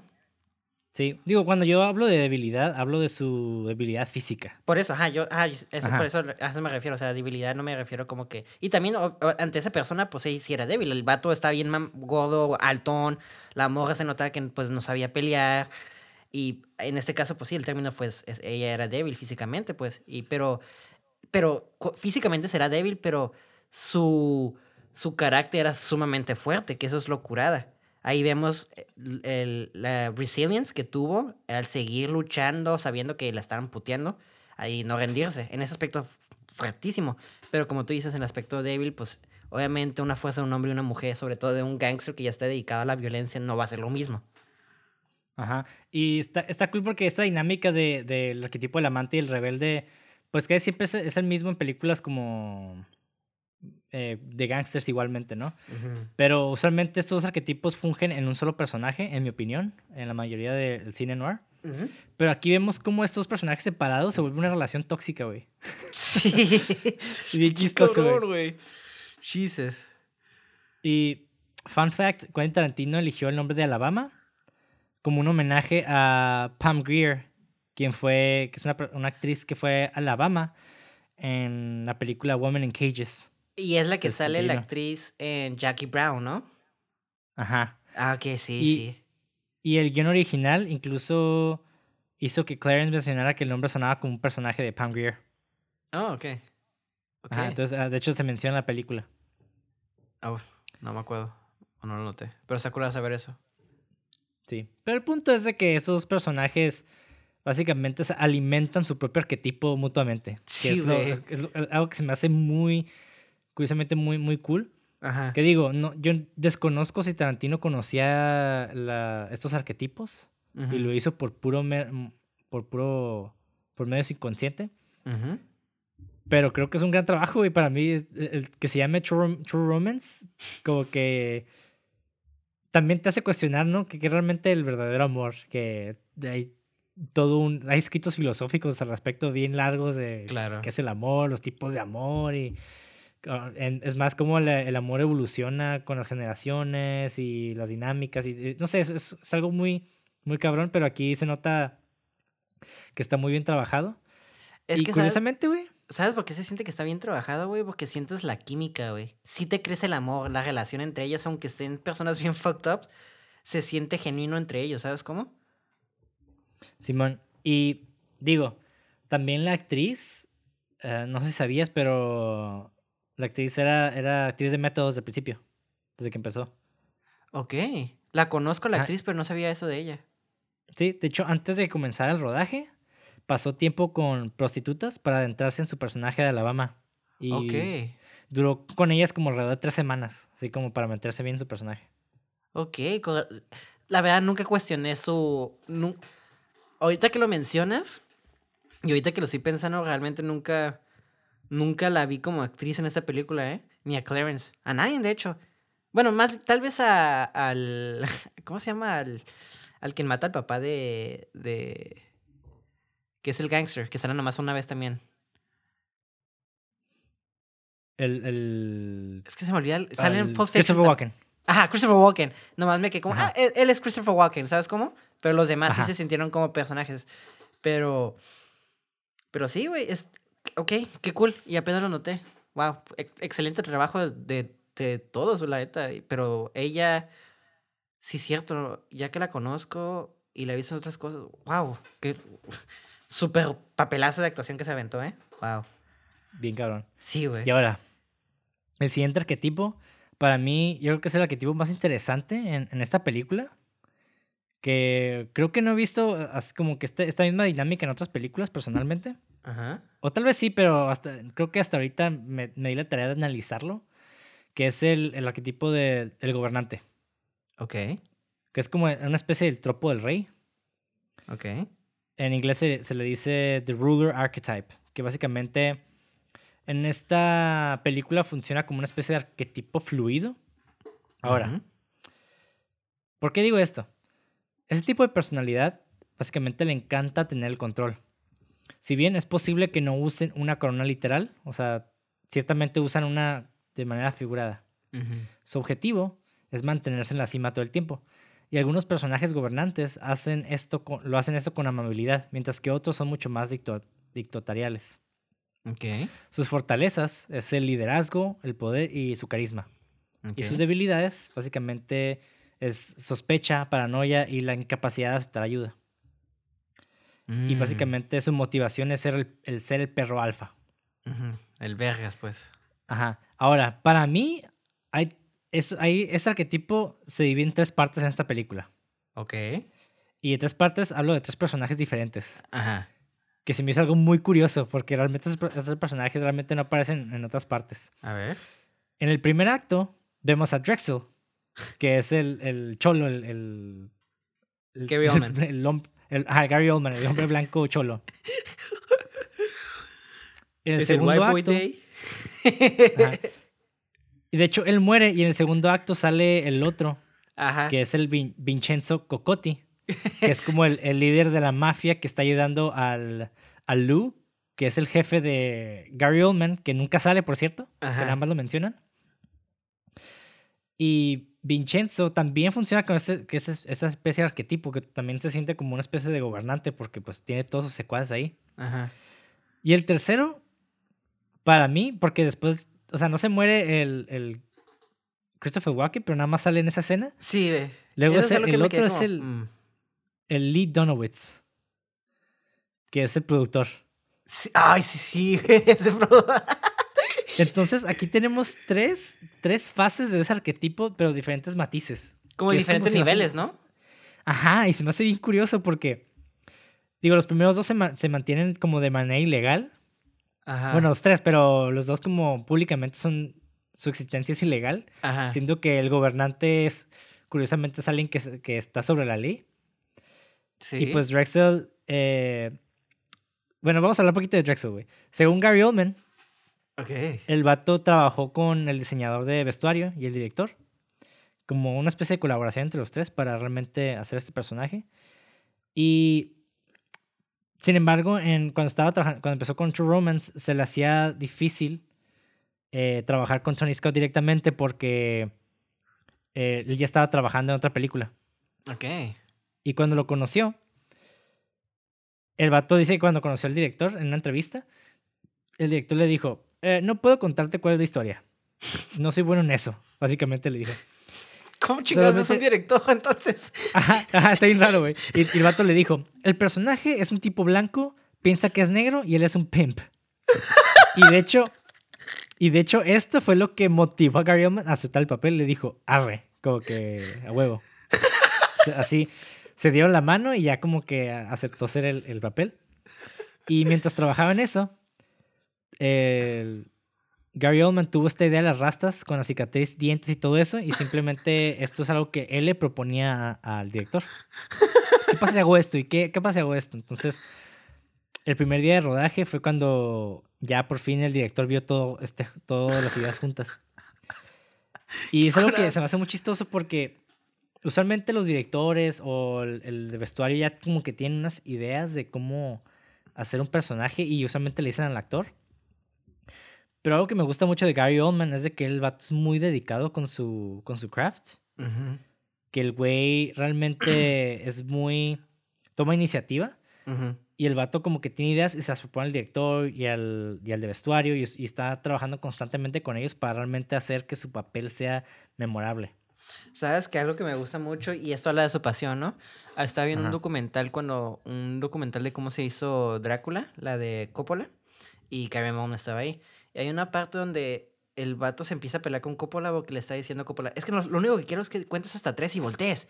Y ya, pero el vato decía, no, es que yo no creo que sea lo adecuado. Y, y ves como el vato se empezaba a mencionar y es que yo no entiendo que a las tres, cuatro. Y, y se notaba como que el vato quería algo muy exacto y buscaba algo muy exacto y me quedo, ok.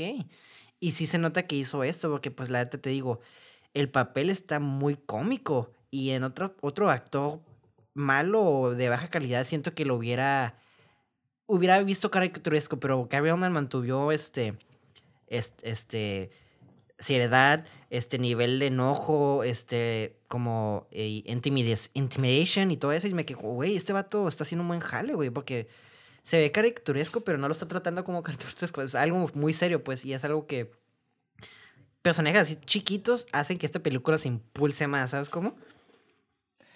Simón, y de hecho, cualquier otro güey pudo haber este, interpretado a Eminem, ¿no? O algo así. Exact sí, sí, exactamente.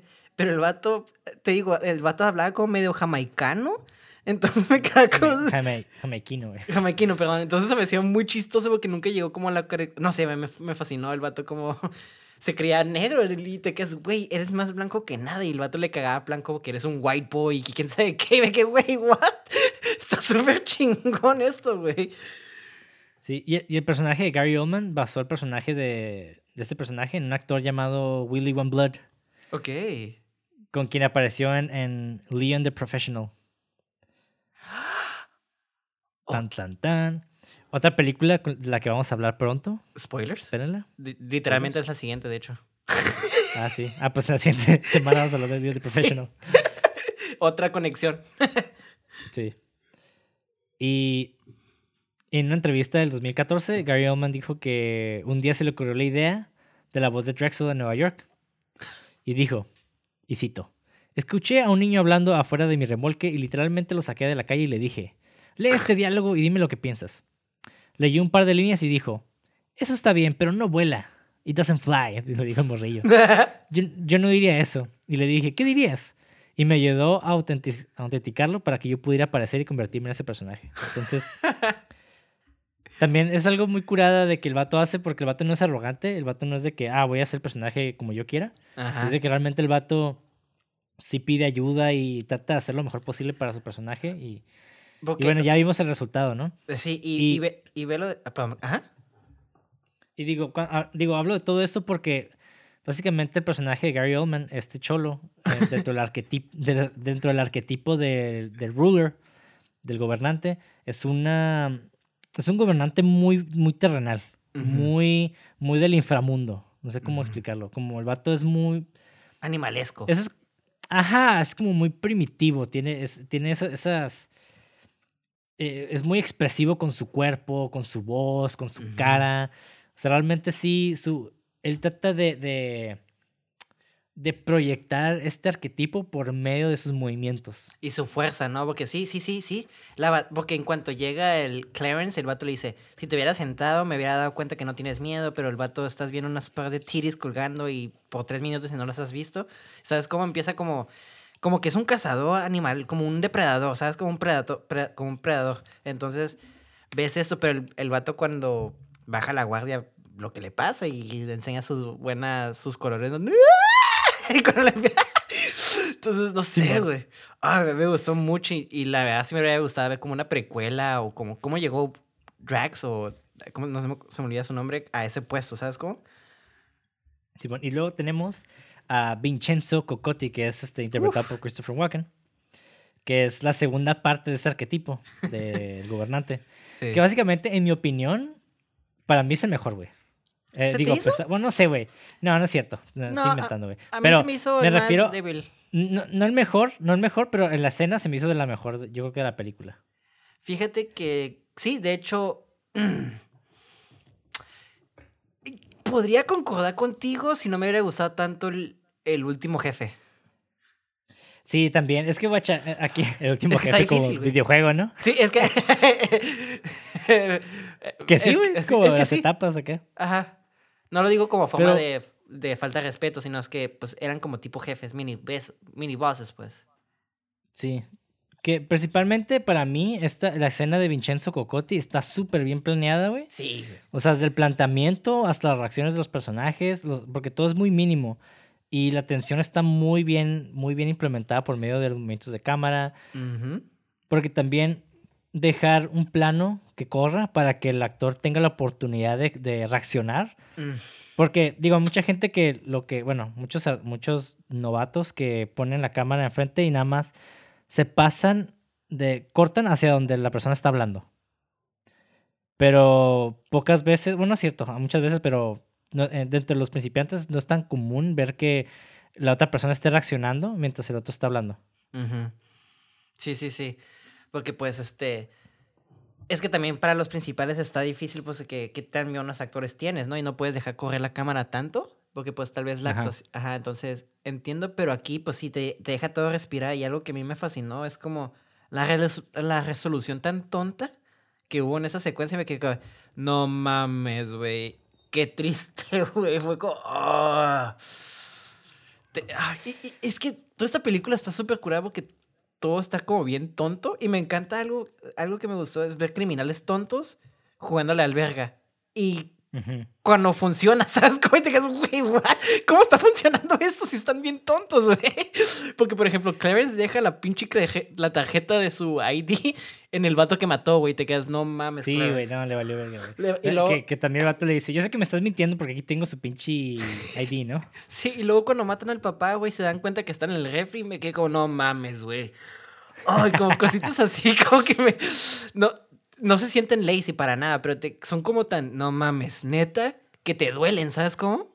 Es que de cierta manera es una sátira, güey. Exacto. sí es una sátira, güey. Y duelen, güey.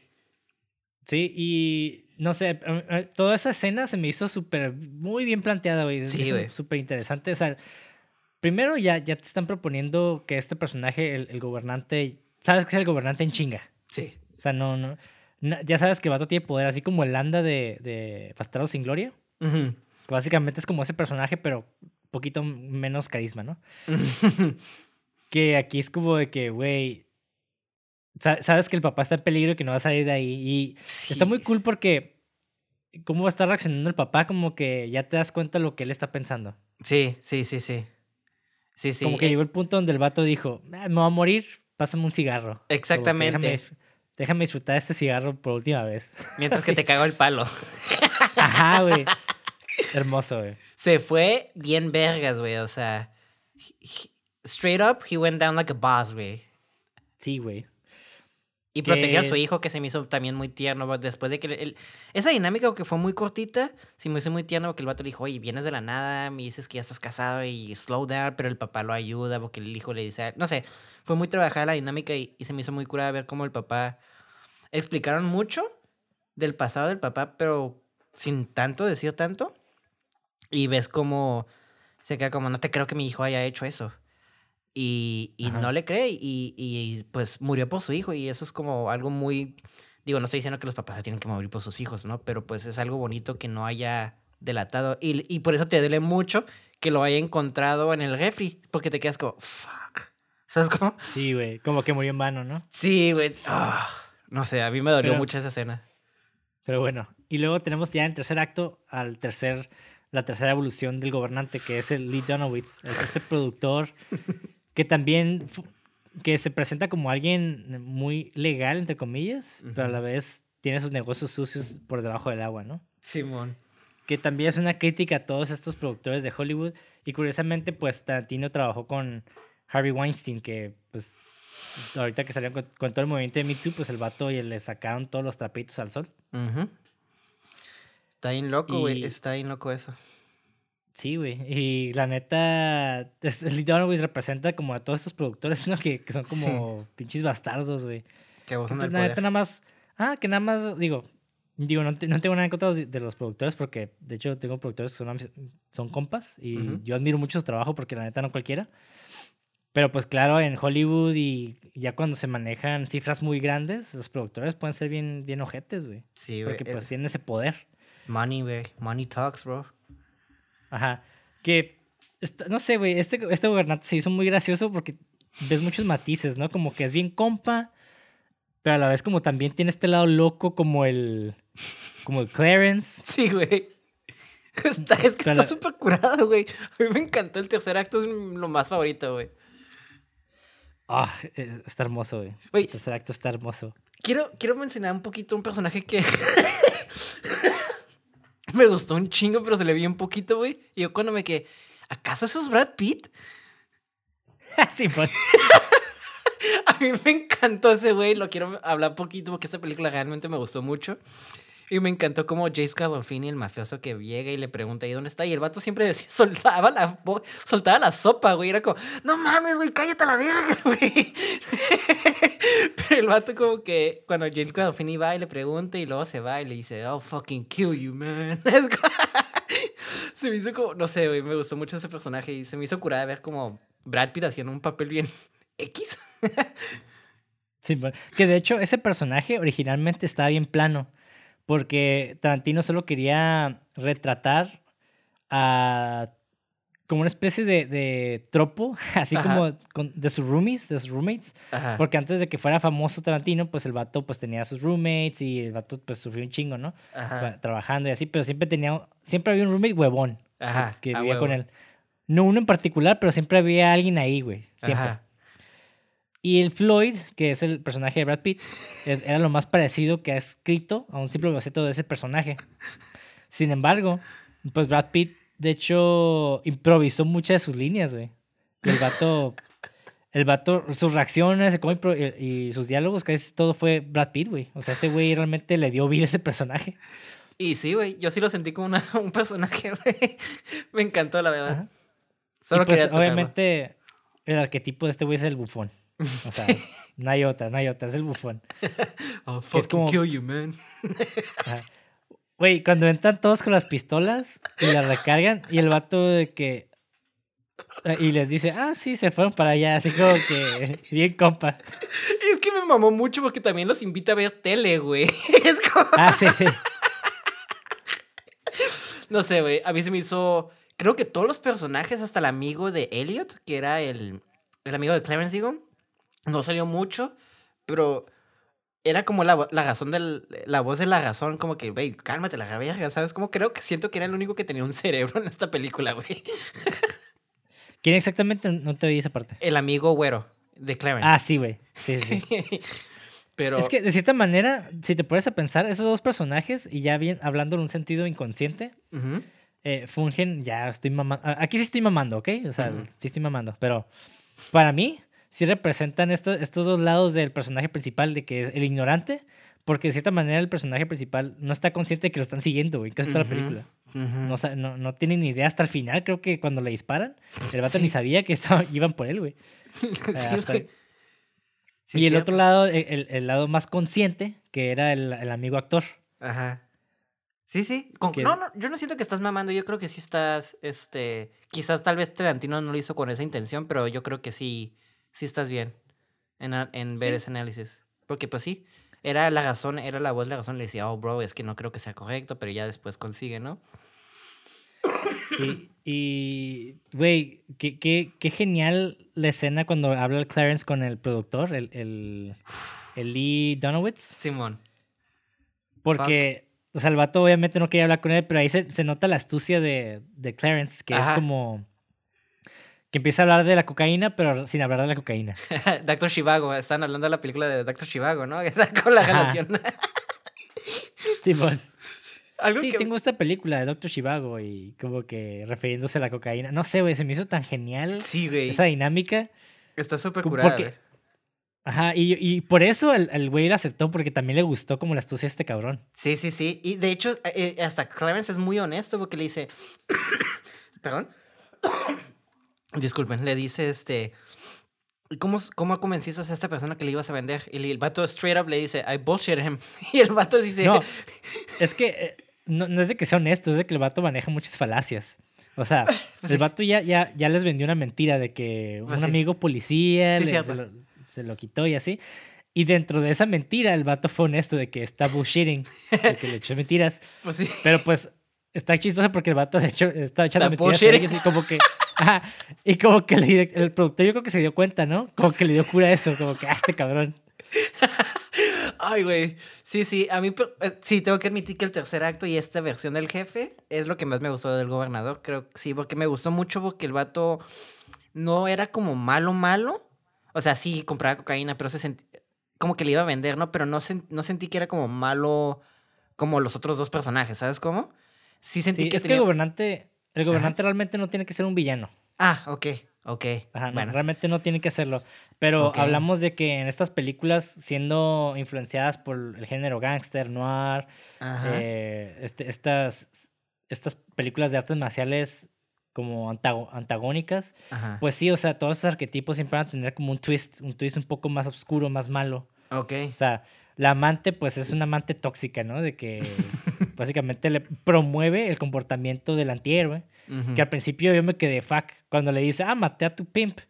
Hasta la, la Alabama fue como de que, ay, es lo más romántico que has hecho. Yo me iba a quedar como, no mames, güey. ¿Qué pedo, ¿Qué pedo, güey? Que tiene pedos esta morra, güey, sí.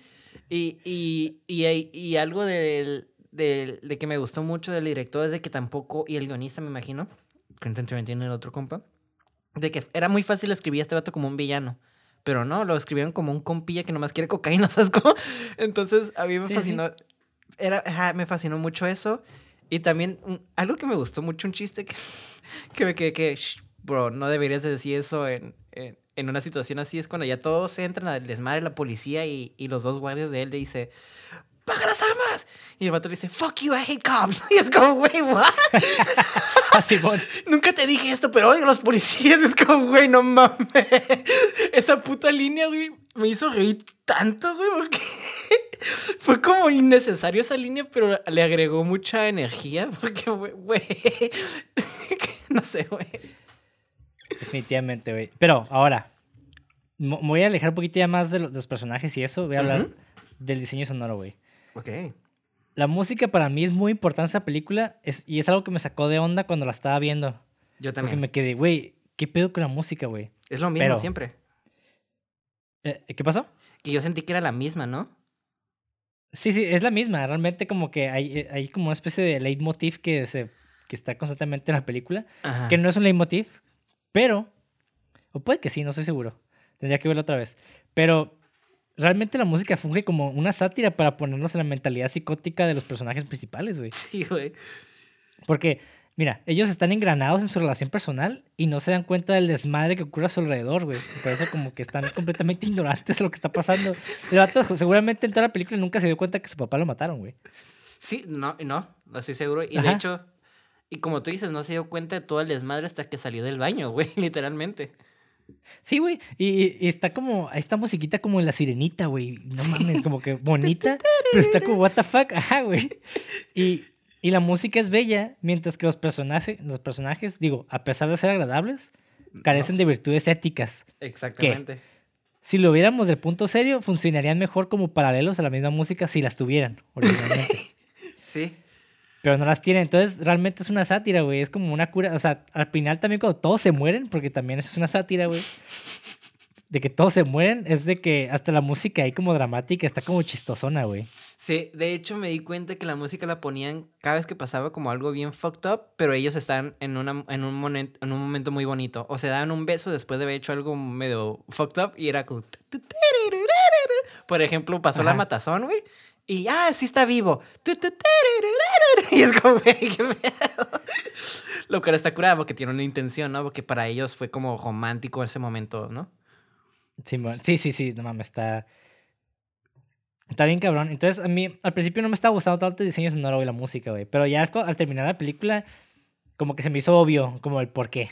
Sí. me quedé ok. Concuerdo contigo. A mí me sacaba un poquito mucho la. el. el el, la música, porque pues te digo, yo lo empecé a notar cuando hacían como algo bien culero y como que pusieron la música y era como, güey, le estás dando como, eh, no sé, una emoción muy rara y ya después viendo lo que están haciendo, me ah, ok, ya, ya, I get it now. Sí, es que, ¿sabes qué? Lo, lo que esta como influencia de, explotación es de que todo es exagerado. y es algo muy tarantino de la exageración de sangre, exageración de del drama, de ciertas escenas de cámara lenta, o sea, todo es con el motivo de exagerar, de, ahora sí que impulsar todo este, este desmadre. Y pues básicamente es eso, esta, esta exageración es como la sobreglorificación, eso es lo que estoy buscando. La sobreglorificación de lo que Hollywood usualmente glorifica. Exactamente, sí, sí, sí. Que que no es con fines de ideológicos para nada. O sea, realmente dudo que Tarantino tenga una agenda ideológica, como muchos tal vez imaginen, como de que ah, está promoviendo la violencia. Pero yo siento que el vato nada más lo hace por diversión, que es, así es ese güey. El vato le encanta jugar con este desmadre. Y se vale, no todo tiene que tener como algo muy moral y, uh, ¿sabes cómo? También se vale hacer películas tontas, no, no estoy diciendo que esta sea una película tonta, ¿no? O unas películas así donde no tiene que una agente a fuerza siempre. Ajá, exactamente. Y ahora, eh, muchas, muchas veces cuando mm, los directores terminan de grabar y la, y la fregada, bueno, cuando el crew termina de grabar, muchas veces hay escenas donde no tienen como la música establecida. Porque usualmente es algo que también se decide a veces en postproducción, cuando están editando la movie. Y el editor de la movie, Tony Chicone, puso esta, esta rolilla de Outshine de Soundgarden en la escena donde Brad Pitt está fumando y, dándole instrucciones al, al, Ahora sí que el matón.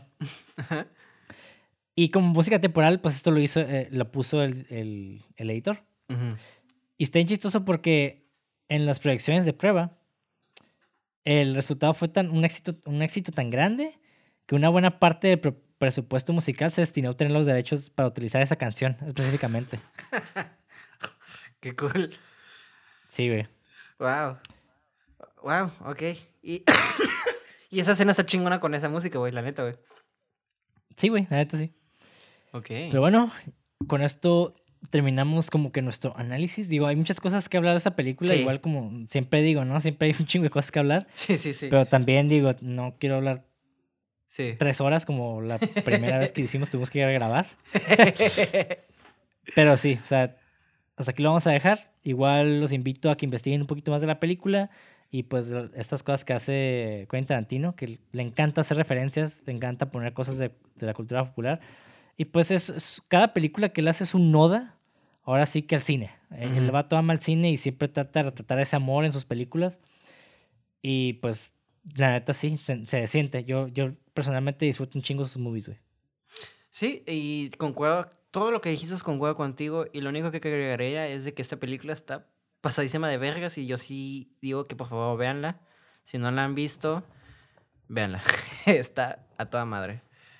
Sí, que digo, admito que es una película que sí rompe muchos paradigmas del cine, en el sentido, por ejemplo, lo del, lo del arquetipo, lo del hecho de que presentaron a, a, este personaje de Christopher Walken y después ya no salió, de que te, te hypean otros personajes que nunca salen. Entonces, sí, definitivamente sí rompe ciertos paradigmas o modelos que usualmente se, se, diría que son malos si no los utilizas.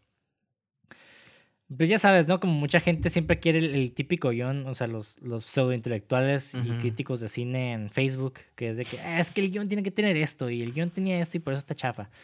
Güey, esta película carece de muchos de esos elementos que personalmente es lo que realmente lo hace una película única y singular, güey. Concuerdo totalmente contigo. Pero bueno, ahora pasamos a los datos divertidos, los fun facts. Siento que esta película va a estar llena de eso, güey.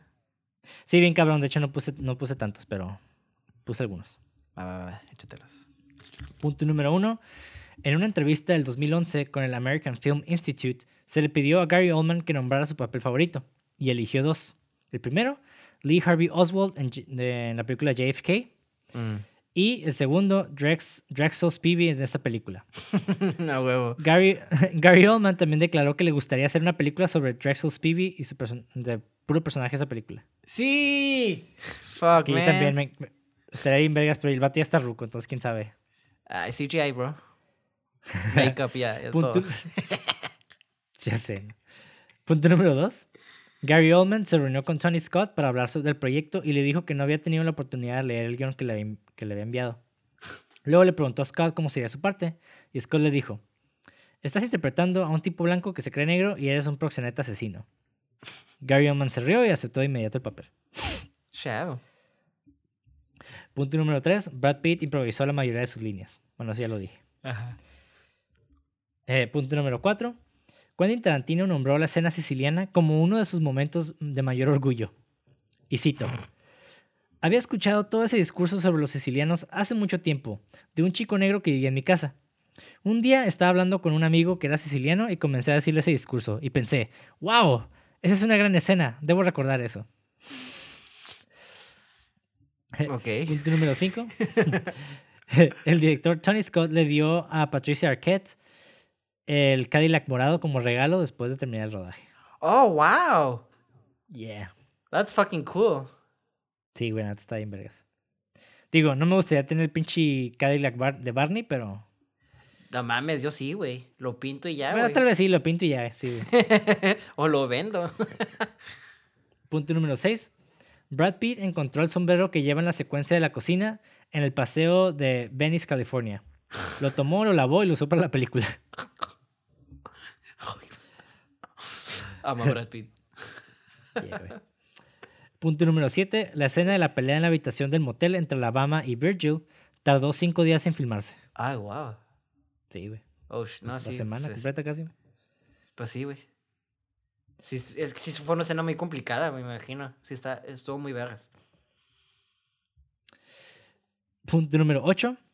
Aunque esta película no fue dirigida por Quentin Tarantino, todavía se considera parte del universo de Tarantino. La primera pista de esto es Lee Donowitz, el productor, que se supone es nieto del sargento Danny Donowitz de los de Bastardos sin Gloria. Ah. Y esto lo confirmó Tarantino. Y la segunda prueba es el hecho de que el señor White de Perros de Reserva menciona haber trabajado con una niña llamada Alabama. Ok. Ajá. Entonces, Mr. White de Reservoir Dogs se supone que trabajó con Alabama después de que Alabama escapara de aquí. Ok. Interesting. Sí, es que originalmente, eh, al, al final de la película, se supone que sí iban a morir los personajes principales. Ah, ok. Ah, pero ahorita vamos a hablar de eso. Punto número 9. Mm. Según el director Tony Scott, Val Kilmer había querido originalmente interpretar el personaje de Clarence. Kilmer pasó ocho horas en maquillaje transformándose en Elvis Presley. Afortunadamente, solo fue requerido por dos días de filmación, y el personaje se llama Mentor en los créditos finales, para no enfrentarse a ningún litigio del patrimonio de Presley. Mm. Ajá. Corazón. Pero- Corazón no enseña su cara y de eso. Que, ah, que sí, que curiosamente, pues Elvis Presley aquí funciona como el mentor, el sabio en, Sí, sí, sí. en- los arquetipos. Yo no sabía que era Val Kilmer hasta que vi los créditos y ¿a quién chingados era Val Kilmer? Ya busqué las fotos y ah, es el mentor. Es O el sea, Batman eh, güero, güey. sí, pero es que nunca muestran su cara y no reconocí su voz. sí, bueno. Entonces, qué cool. Punto número 11.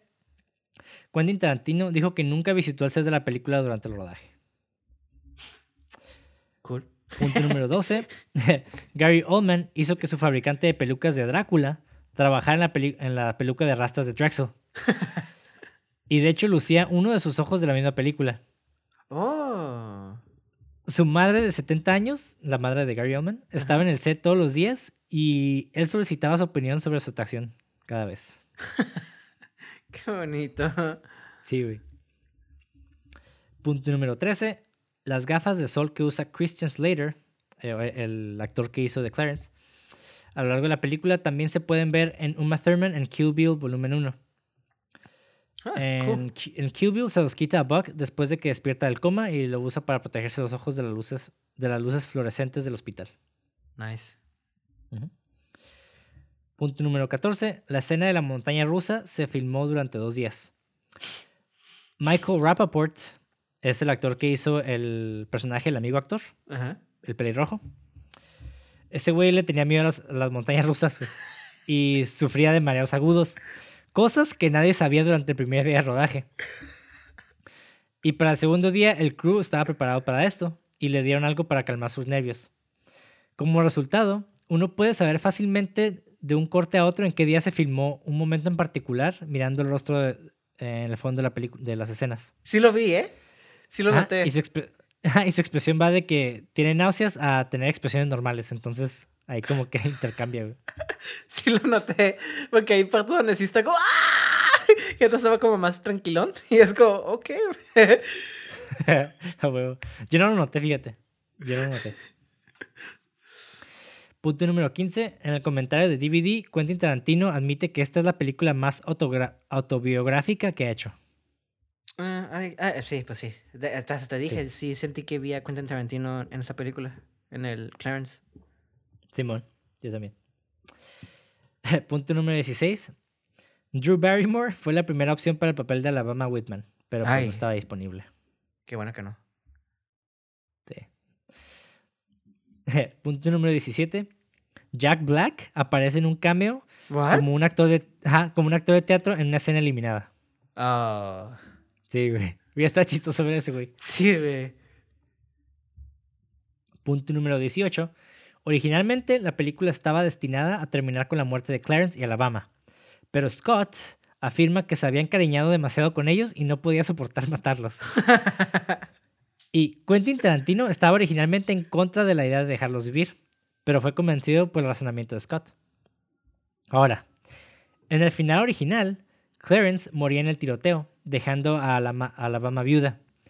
Y Tarantino dijo que tenía la intención de que Alabama recurriera al crimen y se uniera al señor White, a un personaje de Reservoir Dogs. Ajá. Y en una, en una escena de flashback en, Perros de Reserva, se le pregunta al señor White sobre Alabama, que pues ya lo vimos en la película. ¿no? Ajá. Ok. Punto número 19. La sección de trivia en la de los especiales del DVD informa que Quentin Tarantino vendió este guion por alrededor de 10 mil dólares. Y con este dinero compró el Chevy Chevelle descapotable rojo que maneja Vincent Vega en Pulp Fiction. Ok. Sí. Que creo que al principio también dije que lo vendió por 50 mil o algo así, ¿no? Y, hizo su película. de- Sí, sí, sí. Entonces no sé si los dos datos son correctos o no sé qué pedo ahí. Ajá. Pero fue como que lo que pude encontrar. Simón. Punto número 20. Después de la escena de la berenjena, el eggplant scene, eh, Dennis Hopper estaba preocupado por ser disparado por Christopher Walken con la pistola, pistola de utilería tan cerca de su cabeza, por Mm. temor a ser quemado por el cañón. El director Tony Scott le aseguró que el arma era 100% segura e incluso la probó haciendo, la probó haciendo que el hombre de utilería le disparara contra su propia frente. Pero al disparar la pistola, el cañón se extendió aproximadamente un tercio de pulgada y Scott terminó en el suelo con sangre saliendo del herido. Ay, ay, ay. Digo, ya hemos hablado de... Bueno, no creo que no hemos hablado de esto porque... Tú y por yo. nueva noticia que salió. Ajá, digo, en- en grabándolo porque ya lo hablamos antes. Ujú. Pero, pues, como que hace un poco, resuena un poco con el último incidente, ¿no? De, Alan Bowick. ajá, de Alec Baldwin. Bowen, perdón. Sí, sí, sí. No, Ajá. sí. De hecho, Sí, pues es que sí. esto ajá. pasa cuando no se prueba anteriormente las cosas, güey. Sí, de hecho, un pequeño dato, The Rock, eh, ya, tienes que, ya sabes que tiene una compañía de producción, ya dijo, yo no voy a usar armas reales en set, entonces ya está cura de ver como varias compañías ya están diciendo no armas vivas pues aquí. Sí, güey. No manches, pobre Scott, ¿eh? Sí, güey. Bien confiado el vato. Sí, güey. Punto número 21. Esta es la película favorita de la mamá de Tarantino. ¿De la mamá de Tarantino? Simón. Ah, ok. Buena elección. Sí. Ahora, último fun fact. Número 22. El hijo de cuatro años de Patricia Arquette, Enzo Rossi, está en la escena final. Ah, es ella. Sí. La bebé que sale, La- es, su bebé pues en... Ajá. Es Ah, su qué hijo, cool. es su hijo en la vida real. Y le puso Elvis en ese mismo... Ah, en la película. Bueno, se llama Enzo en la vida real, pero ahí se llama pues Elvis. Ajá, Elvis. Que se me hizo, que a mí me encantó eso porque me quedé, este vato está fucked up. porque hace la referencia a la noticia de, a la revista, "Ah, sí, los pinches fans. Y es como, wow. Eres tan inteligente pero ciego a la vez. me gustó mucho ese personaje, disculpen. Sí. Entonces, como pequeña conclusión mía, la neta está bien romper modelos, güey, de cine, también cambiar narrativas, pero pues háganlo con tacto, porque Y con intención. sí, intención. Ahora sí que y que se note, porque hay gente que hace lo hace con intención en la vida real, pero pues no se nota y pues se ve como que chafa, ¿no? pero el punto es de que también, o sea, no se engranen con la idea de que todo tiene que salir perfecto o de que todo tiene que seguir un- una estructura exactamente. Digo, ahorita en Tijuana hay muchos nuevos cineastas que ya están implementando nuevas narrativas. Que son como guiones más sencillos, sin tanto desmadre, ya como menos planación. Yo. Que es como Ah. más. No, no, no. O sea, es como más cine. Entre cine documental, pero también cine de ficción. eh, medio neorrealista. Entonces.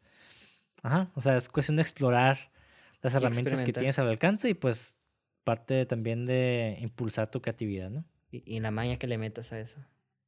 Ujú. Que creo que para ser cineasta lo que más ocupas es creatividad y maña, la verdad. Sí, güey. La neta sí.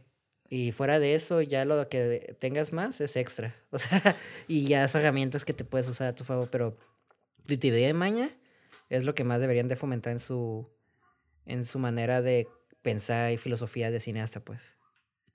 Así es. Hay mañosos. No ese tipo Pero de bueno. mañosos. Pues también. Ah, también. Monca Pero es. bueno, nos pueden encontrar en redes sociales como cine666.mpg. Si no nos están oyendo en YouTube, pues igual búsquenos ahí en YouTube como Cine666. A mí me pueden encontrar como Monty de André y Monty Di Foro en Instagram. ¿A ti cómo te podemos encontrar? Eh, como le vago en Instagram con doble G y guion bajo al final. Va. Igualmente aquí en la descripción de YouTube les dejamos los datos, igual por si nos quieren buscar. Y si nos quieren apoyar, también les dejamos un link para las donaciones. Y pues sigan apoyando nuestro podcast. Igual seguiremos trayéndoles análisis de películas, hablando de lo que sucede alrededor, antecedentes y etcétera, etcétera, etcétera. Con esto los dejamos. Vean más películas, escriban, creen, repitan, que no les dé miedo explorar nuevas cosas. Y alabado sea Felipe Negro.